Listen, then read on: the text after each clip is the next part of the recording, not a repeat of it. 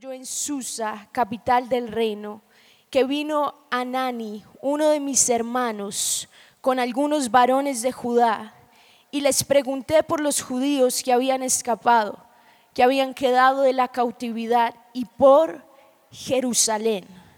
En vez de decir Jerusalén, usted va a decir y por Bogotá.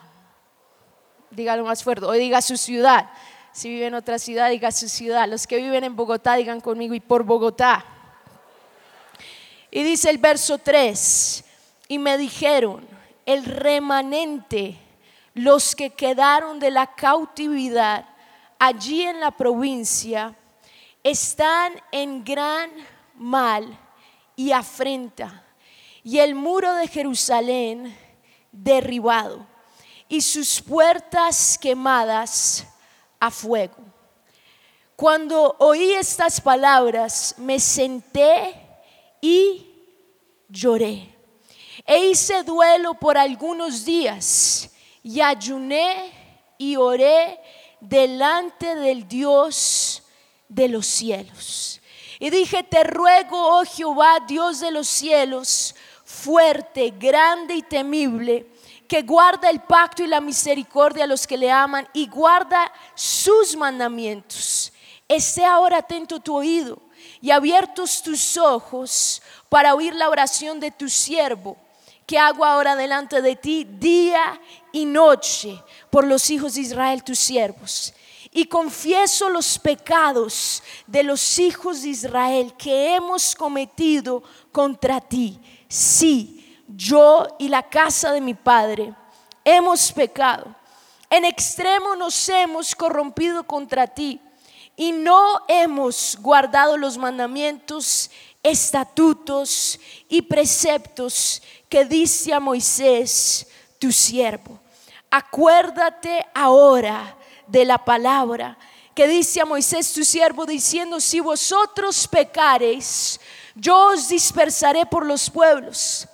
Pero si os volviereis a mí, diga conmigo, si nos volvemos a Dios y continúa diciendo Nehemías, y guardareis mis mandamientos y los pusiereis por obra, aunque vuestra dispersión fuese hasta el extremo de los cielos, de allí os recogeré y os traeré al lugar que escogí para hacer habitar allí mi, mi nombre. Ellos pues son tus siervos y tu pueblo, los cuales redimiste con tu gran poder y con tu mano poderosa. Te ruego, oh Jehová, esté ahora atento tu oído a la oración de tu siervo y a la oración de tus siervos. Todos aquí, no es solamente mi oración hoy, sino es la oración de todos nosotros. Amén. Dice, quienes desean reverenciar tu nombre, concede ahora buen éxito a tu siervo. Cierre sus ojos, diga conmigo, Señor, que hoy sea un día que aplique todo lo que me has enseñado, todo lo que me has hablado, pero que hoy despierte tu espíritu, me despierte a la oración y a la acción. Diga conmigo, Señor, despiértame a la oración y a la acción. Una vez más, Señor, despiértame a la oración y a la acción. Que hoy sea un día de cambio. Te lo pido en tu nombre. Cuando entendemos el plan original de Dios, Dios nos incomoda. Cuando entendemos que no estábamos viviendo de acuerdo al plan original, vienen cambios. Cuando le decimos Espíritu Santo, ven, vuelve a tomar tu lugar. ¿Saben qué hace el Espíritu Santo? El Espíritu Santo empieza a despertarnos. Diga conmigo, despertarnos. Él empieza a mandar sus alarmas. Él empieza a mostrar sus tiempos. Y algo que Dios me ha hablado mucho y por eso sentí hablarlo ahora, es que el tiempo que estamos viviendo es crucial. Yo te pregunto, ¿entiendes tú los tiempos que estamos viviendo hoy? ¿Entiendes tú por qué la urgencia? La verdad, como alarmas de Dios diciendo, mis hijos no pueden vivir tibios, no pueden vivir en liviandad, mis hijos tienen que vivir 100% para mí. ¿Por qué? Porque este tiempo que estamos viviendo es crucial. Diga conmigo, es crucial.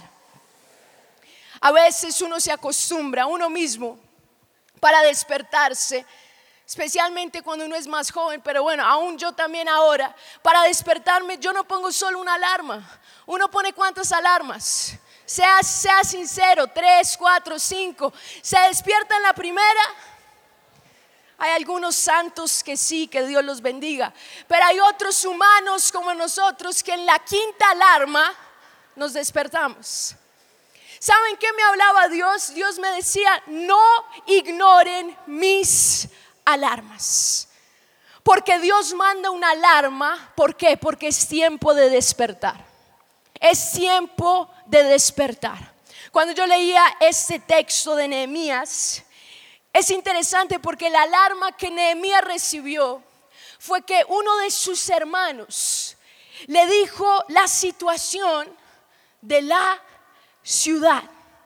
Saben, el plan de Dios, Dios creó la tierra.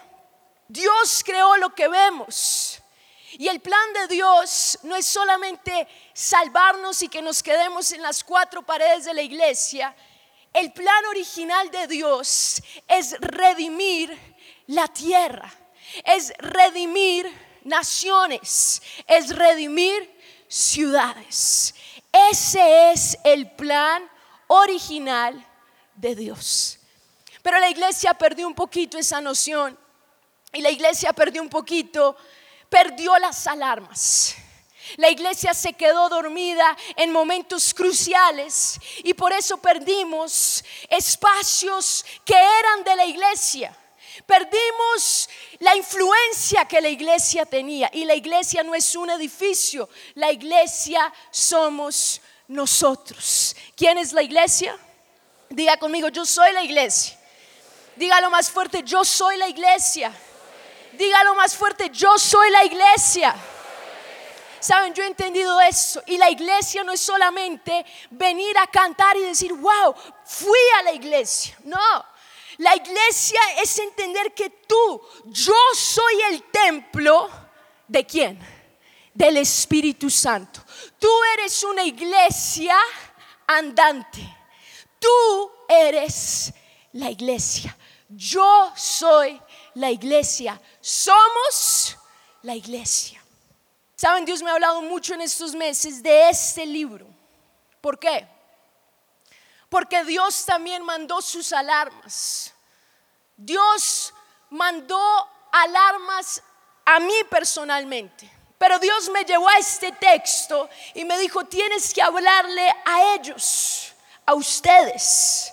Porque Nehemías empezó en Nehemías, pero no terminó en Nehemías. Y yo les quiero decir, este llamado que Dios nos está dando a recibir lo que el enemigo robó, no es para mí, es para nosotros.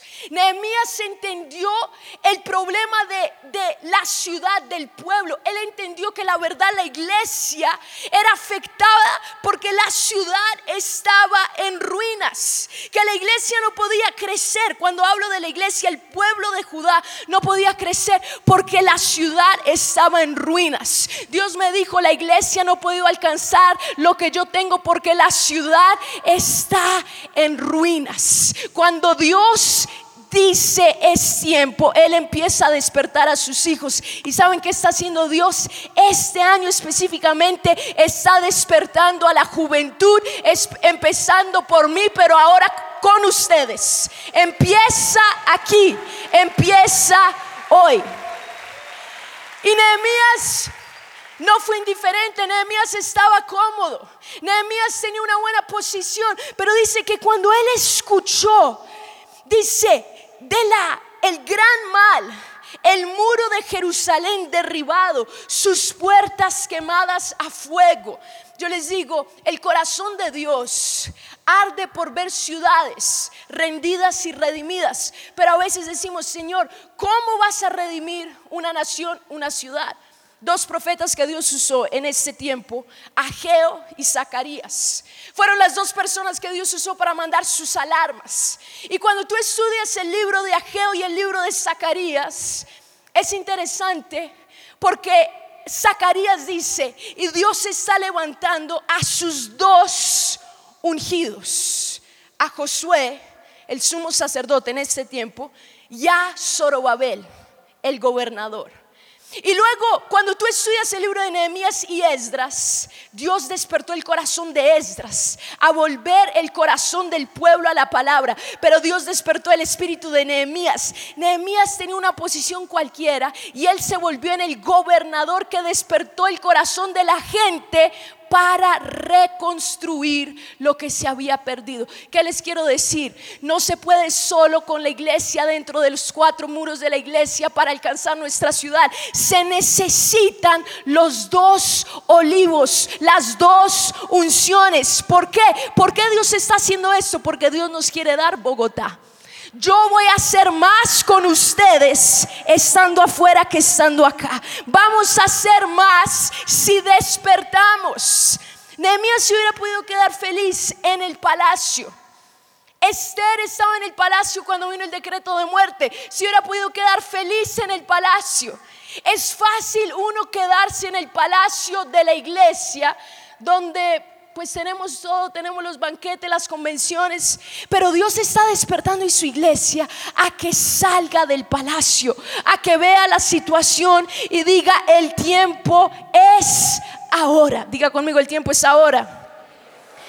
Verso 4, Nehemías dice, cuando oí estas palabras, me senté y lloré e hice duelo por algunos días y ayuné y oré delante del Dios de los cielos. ¿Saben qué ha venido haciendo Dios todo este tiempo? Ha estado abriendo mis ojos para ver la situación, no solamente de la iglesia, pero de la ciudad. Cuando hablo de la ciudad, hablo de lo que hemos perdido. Yo digo, Señor, ¿dónde estamos hoy? Si vemos la ciudad, podemos decir ciudad, Bogotá es ciudad de luz, yo la verdad quedé impactada el mes pasado, cuando yo vi que perdimos muchos espacios, cuando yo vi la verdad que los homosexuales estaban levantando más su voz que los cristianos mucho más, que estaban con orgullo mucho más que nosotros, sabiendo que nosotros tenemos la única verdad que va a cambiar la ciudad.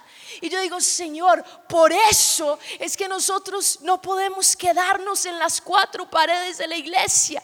Dios te va a incomodar para que tú seas sal y luz, no dentro de la iglesia, pero fuera de la iglesia. Ese es nuestro llamado. Y yo te digo, afuera. Si tú ves pecado, si tú ves corrupción, no, no debemos decir, ay no, que embarrada. Nos debe dar es dolor dolor, cuando yo veo mi ciudad, cuando yo veo lo que hemos perdido, cuando yo veo la realidad, debe causar qué? Dolor, porque el dolor lleva a la acción. Cuando tú vas a tu escuela y tú ves pecado, tú ves falta de identidad, te debe dar qué? Dolor, pero el dolor te lleva a la acción. Y Nehemías sintió dolor, clamó a Dios y habló con el rey. ¿Saben yo que he venido haciendo este tiempo? Yo he venido clamando por la ciudad que Dios nos quiere dar. Dios no nos quiere dar un auditorio lleno de personas. Dios nos quiere dar una ciudad rendida a los pies de Cristo. Es eso lo que Dios nos quiere dar. Y les digo, uno se tiene que incomodar. Pero Nehemías se incomodó y él va al pueblo, él salió de su palacio, él dejó todo. Y él va al pueblo, él ve la situación y cuando estaba enfrente de todos los que serían su equipo, ¿saben el que les dijo? El versículo 17 del capítulo 2. Les dije pues, vosotros veis el mal en el que estamos, que Jerusalén o que Bogotá está desierta y sus puertas consumidas por el fuego. Venid y edifiquemos el muro de Bogotá y no estemos más en oprobio. Entonces les declaré cómo la mano de mi Dios había sido buena sobre mí. Y asimismo las palabras que el rey me había dicho. Y ellos dijeron, levantémonos y edifiquemos. Así esforzaron sus manos para bien. ¿Saben qué es lo que Dios quiere de ustedes hoy? Quiere despertarlos y que ustedes digan, levantémonos y edifiquemos. Yo les digo, este no es un llamado para mí, este es un llamado para nosotros. Este no es un llamado para una persona, este es un llamado para la iglesia, para ustedes, específicamente para la juventud, para ustedes. Si tú eres joven y tú estás en esta convención, es porque Dios te quiere despertar para ese tiempo. ¿Cuántos dicen amén? Entonces, yo estoy asumiendo mi llamado y estoy saliendo del palacio y estoy dejando tal vez los planes que uno tenía o tal vez los planes que no teníamos, porque no teníamos, estamos en las manos de Dios. Pero estamos confiando y estamos con la plena seguridad de que Dios nos quiere acá en este tiempo, aquí en Bogotá. Los dos olivos, fortalecer la red más grande de jóvenes que Bogotá, que Colombia jamás ha visto pero con ese ejército edificar, unirnos y levantar Bogotá como nunca antes. En todo, universidades, escuelas, todo. Vamos a conquistar y edificar nuestra ciudad. ¿Saben? Cuando yo pensaba en esto, yo pensaba lo que significa vivir aquí. Ahora yo tengo mi hijo, tiene año y medio. Voy a dar a luz ahora también a mi hija. Y cuando uno piensa en una ciudad, uno piensa, yo pienso por ejemplo en las escuelas, en qué, qué, tipo de escuela ellos van a entrar, qué tipo de ciudad ellos van a encontrar, mis hijos. ¿Será que estoy contenta, me puedo quedar con los brazos cruzados de ver cómo ha estado la situación? Yo no puedo ignorar el hecho de que gobernantes que no temen a Dios han tomado las decisiones, han tomado las leyes y nosotros sufrimos las consecuencias y le echamos la culpa a ellos, pero en vez de echarle la culpa debemos meternos y debemos ser el cambio. Y cuando yo pienso en eso, yo digo, Señor, por el bien, por amor a ellos, a los que vienen, por amor a esa generación que en este momento es pura, es inocente, por eso nos nosotros debemos gobernar. No los impíos, no deben ser ellos los más estudiosos, no los que no temen a Dios, no los que no valoran la vida, pero los que temen a Dios, los que aman la vida, los que aman la palabra, son ellos los que deben gobernar, no sin estudio, pero con preparación y con el Espíritu Santo. Es eso lo que Dios quiere ver para esta ciudad. Y yo les digo algo, mi corazón es que hoy Dios los despierte, así como me despertó. Porque yo la verdad no quería salir de la iglesia. Yo amo la iglesia, pero Dios me dijo, hija, tú eres la iglesia y no estás dejando la iglesia, estás llevando la iglesia. Y tú tienes que entender, dale un fuerte aplauso a Jesús.